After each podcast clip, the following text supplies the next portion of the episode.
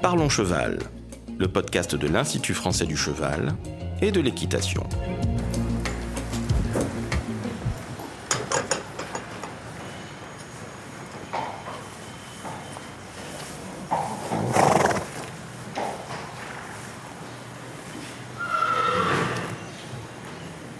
Bonjour, je suis Laurent Vigneault de l'Institut français du cheval et de l'équitation. Aujourd'hui, je reçois Agatha Jekench, qui est ingénieure agronome, chef de projet en lien avec l'environnement et le développement durable pour la filière équine à l'IFCE.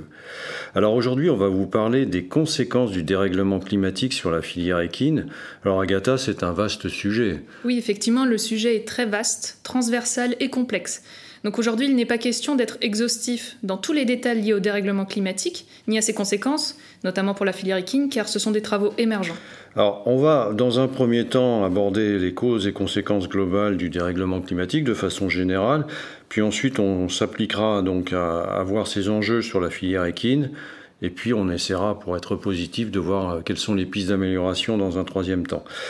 Alors d'abord, je voudrais que tu nous rappelles quelques notions essentielles pour qu'on comprenne bien ces, ces phénomènes. Peux-tu nous rappeler ce que c'est que l'effet de serre? L'effet de serre est lié euh, au rayonnement solaire qui arrive sur Terre, qui sont ensuite absorbés par les gaz qui composent l'atmosphère et réémis vers la Terre. Oui, en fait, c'est une couche qui entoure la Terre. Oui, c'est ça.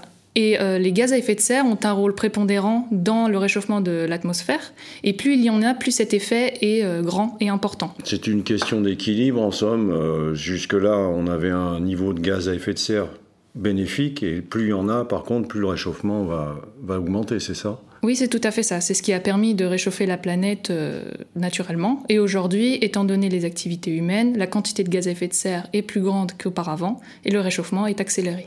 Alors justement, cette accélération du réchauffement, euh, quel, enfin on vient d'en aborder les, les, points, mais quelles sont les principales causes de ce réchauffement et depuis quand, en gros, on constate ce phénomène d'accélération donc effectivement, l'atmosphère se réchauffe. Depuis 1850, on voit bien que ce réchauffement s'accélère. Effectivement, les causes principales sont donc les activités humaines. En effet, le GIEC a réalisé des simulations mathématiques afin de prévoir et de prédire le réchauffement de l'atmosphère. Euh, les simulations mathématiques qui ont pris en compte uniquement les causes naturelles n'ont pas pu justifier le réchauffement que l'on perçoit aujourd'hui de l'atmosphère. Donc effectivement, quand on prend en compte les activités humaines, on voit bien que les simulations sont concordantes avec le réchauffement qu'on perçoit. Donc c'est bien une conséquence des activités humaines. Euh, on rappelle quand même que ce rapport il sera en lien hein, dans le descriptif de notre podcast. Hein. Alors ces émissions des gaz à effet de serre euh, au travers des combustions des ressources fossiles, tu peux nous en parler un petit peu, essayer de nous chiffrer un peu leur ampleur? En 2019, les émissions étaient chiffrées à 60 milliards de tonnes équivalent CO2. De plus, ces gaz à effet de serre s'accumulent dans l'atmosphère. En effet, depuis 1850, il y a 2000 milliards de tonnes équivalent CO2 dans l'atmosphère. Trois quarts sont dus au CO2. Et aujourd'hui, la concentration de CO2 est la plus élevée depuis au moins 2 millions d'années. Alors ces gaz à effet de serre, il n'y a pas que du CO2. Hein oui, effectivement, il y a d'autres gaz qui ont un effet de serre, qui sont d'origine humaine. Donc il y a le méthane, qui est émis par la digestion des ruminants, et notamment par les bovins, mais aussi par les rizières, et aussi le protoxyde d'azote, qui lui est émis lors de la fertilisation des surfaces agricoles. On peut considérer que le climat n'est pas le seul enjeu pour une société euh, soutenable. Oui, effectivement, il y a deux autres enjeux euh, primordiaux à prendre en compte euh, quand on parle de dérèglement climatique. Il y a la surconsommation des ressources naturelles, donc d'un côté la biomasse. On, peut chiffrer aujourd'hui le jour de dépassement, c'est-à-dire la date à laquelle l'humanité a consommé la totalité des bioressources que la Terre peut produire chaque année. Et par exemple, en 1970, cette date a été établie au 29 décembre et en 2021 au 29 juillet. Alors on parle de ces dérèglements, euh, de cet accroissement des émissions de gaz à effet de serre, mais les conséquences évidemment sont non négligeables. La première, c'est la hausse des températures. La hausse de la température de l'eau et de la terre en moyenne a été chiffrée à 1,1 degré Celsius par rapport à l'ère pré-industrielle, mais elle est aussi de 4 degrés Celsius au pôle. Cela a pour conséquence une perturbation du cycle de l'eau, avec des sécheresses, des inondations et plus globalement plus d'événements extrêmes. Oui, des choses qu'on rencontre assez fréquemment maintenant. Hein. Oui, on a des exemples très récents. Donc euh, aujourd'hui, on a des vagues de chaleur euh, les plus précoces jamais enregistrées en France en 2022. Des feux de forêt plus tôt dans l'année, par exemple le 21 mars dans les Landes en 2022 aussi. À l'international, des records de chaleur en Inde et au Pakistan avec des pics à 50 degrés Celsius.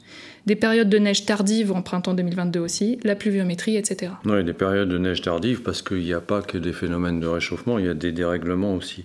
Il y a des risques sanitaires aussi qui accompagnent tous ces dérèglements. Oui, effectivement, le réchauffement de la planète fait qu'il y a certaines espèces animales et végétales qui pourront migrer plus loin que leur zone naturelle, comme par exemple le moustique tigre, d'autres vecteurs de maladies comme le paludisme ou le chikungunya, les tiques bien sûr, et euh, des espèces invasives végétales. On constate aussi un effondrement de la biodiversité oui, en moyenne, il y a 25% d'espèces qui appartiennent à des groupes d'animaux de végétaux qui sont menacées. Ça fait un million d'espèces. Et beaucoup dans les décennies à venir. c'est énorme. Le Parlement européen estime à 15 milliards d'euros la production agricole annuelle de l'Union européenne, directement attribuée aux insectes pollinisateurs, pas uniquement les abeilles, et leur extinction mènerait à une crise alimentaire. Alors on peut considérer, parce qu'on a tendance à, penser que cette évolution de la température n'est pas très importante, mais chaque demi-degré compte. Oui, effectivement, on peut se dire que 1,5 degré de réchauffement, ce n'est pas euh, tant que ça.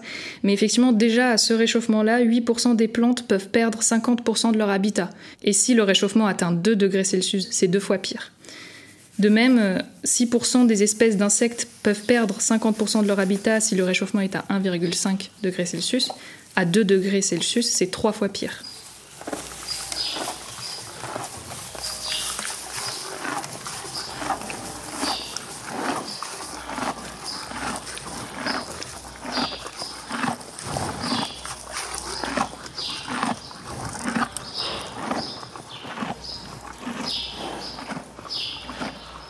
Alors après ce tableau euh, que tu viens de nous brosser sur toutes les incidences et les, conséquences de ce dérèglement climatique, hein, qui peut paraître un peu inquiétant, mais il faut mieux en avoir conscience, on va s'intéresser maintenant aux enjeux sur la filière équine, et là aussi il y en a. Hein.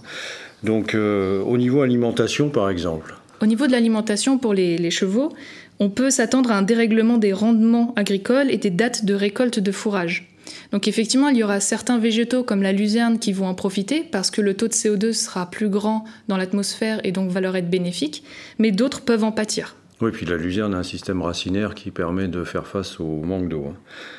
D'autres peuvent en pâtir et on rencontre déjà ces phénomènes de dérèglement et d'avancement de, date. Hein.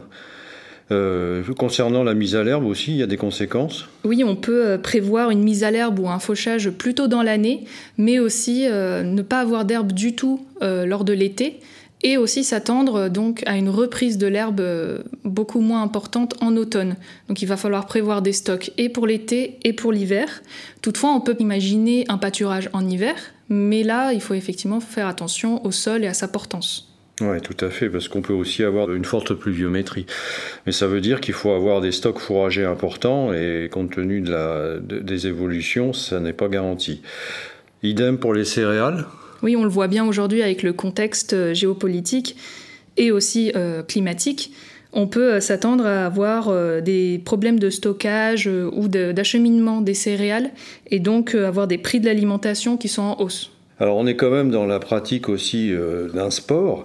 Euh, les hausses de température, les canicules, ça va avoir des incidences aussi. La hausse de température aura un impact sur la santé des chevaux, mais aussi des cavaliers.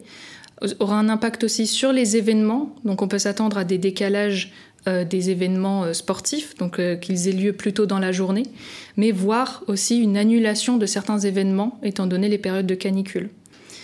Et enfin, euh, les canicules auront aussi un impact sur la vie quotidienne des, équidés via euh, les bâtiments qu'il va falloir revoir et, euh, améliorer pour permettre aux chevaux d'être moins impactés par la canicule.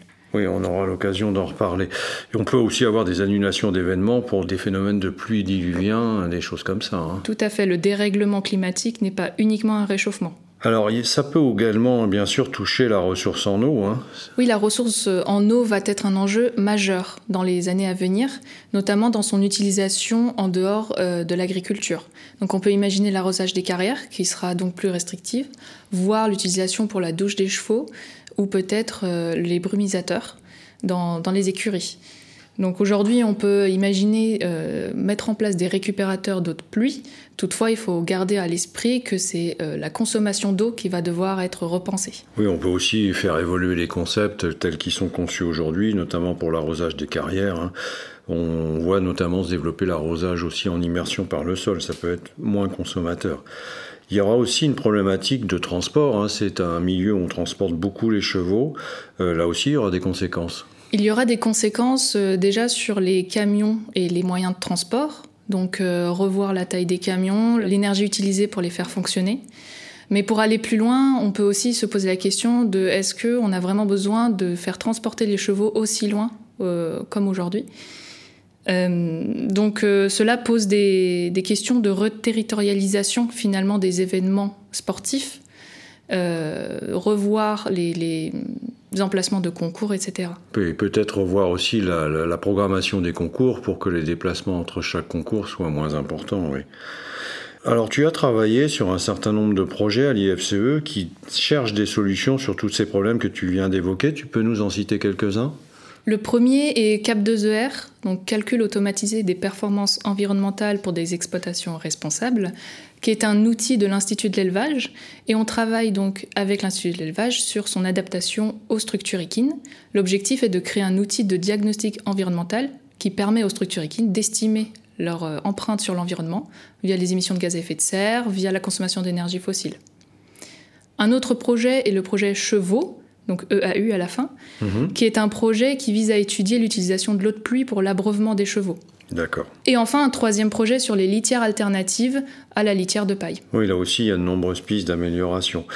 Euh, on peut considérer que les chevaux, quand même, ont quelques atouts euh, par rapport à ces problèmes climatiques et environnementaux? Les chevaux présentent de nombreux atouts environnementaux, et ce dans de nombreuses thématiques, notamment euh, liées aux ressources liées au fumier, qui peut ah être utilisé déjà pour fertiliser les sols, c'est son utilisation de base, mais aussi dans une autre mesure dans la production d'énergie. il ne faut pas non plus oublier que les chevaux maintiennent des prairies et donc contribuent au stockage de carbone. Oui, c'est très important. Les chevaux font aussi partie d'une espèce qui présente une riche biodiversité des races, très hétérogène mais aussi euh, très utile dans diverses utilisations, comme par exemple la traction équine dans l'agriculture ou la foresterie. Oui, c'est à nouveau réutilisé. Sur le fumier, on cite également un programme qui s'appelle Val Fumier, hein, qui travaille aussi sur cette problématique d'utilisation des déchets de l'élevage, euh, enfin de l'activité équine.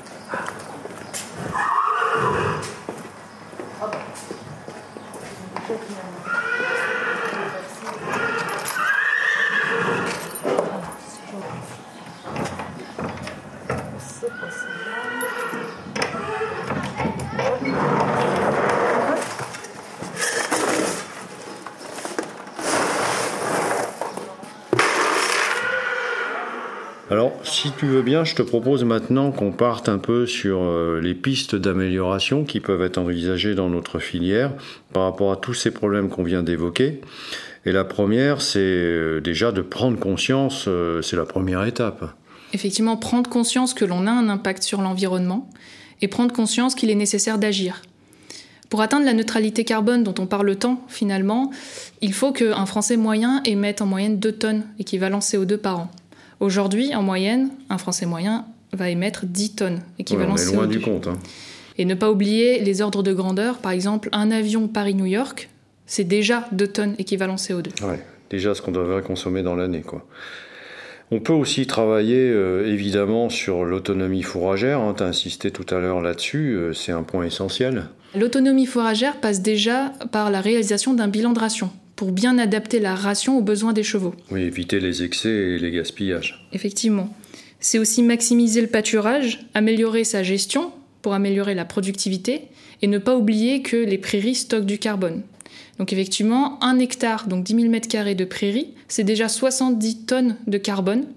Et de plus, la prairie va en stocker entre 110 et 210 kg par an. Donc intéressant d'avoir cette notion en tête, notamment pour les zones d'élevage. Euh, on peut euh, aussi euh, organiser les choses différemment, notamment en mettant en commun ces prairies, en réorganisant les zones agricoles.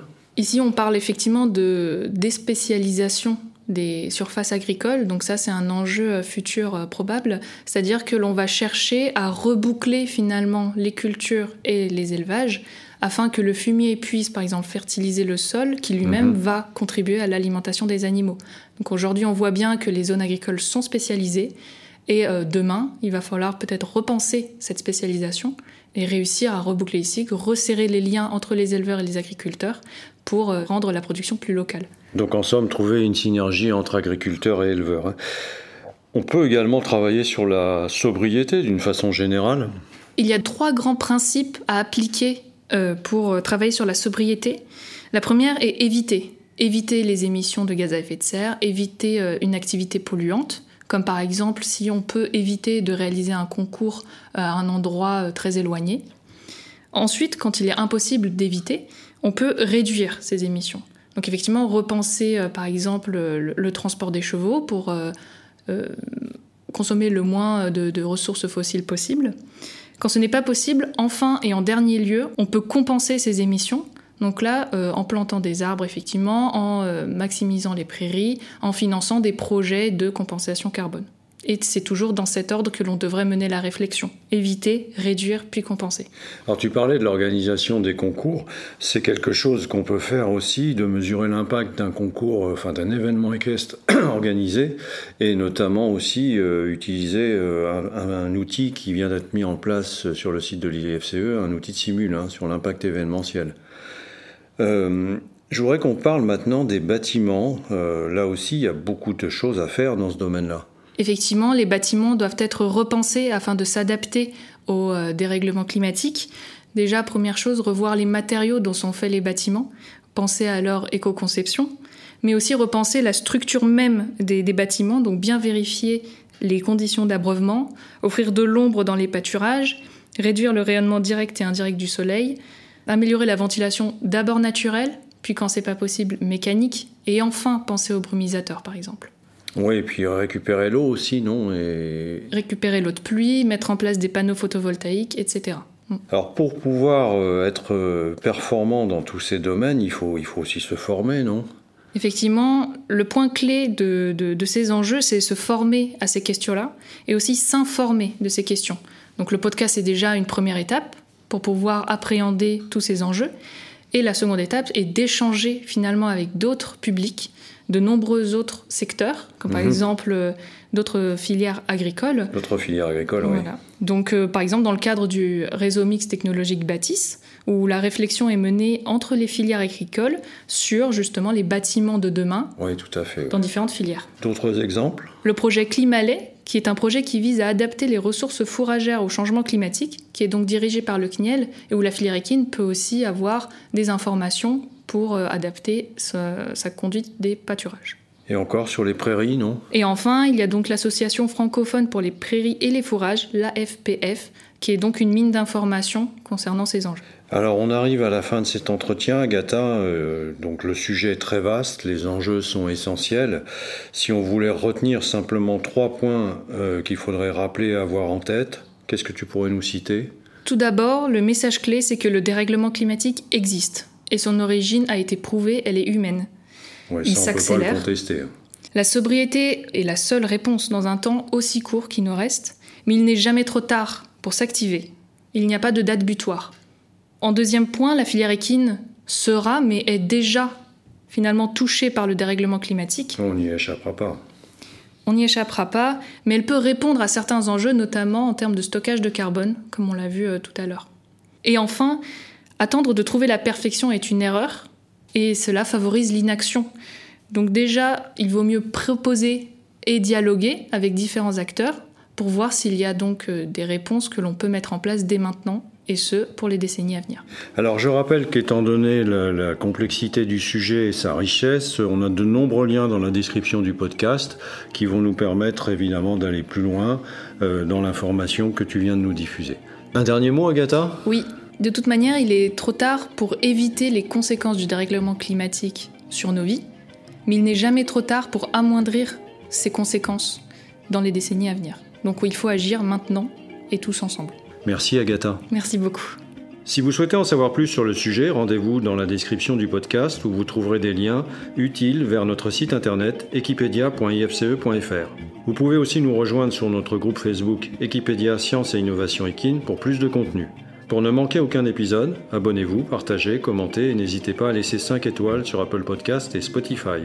A très vite pour un nouvel épisode.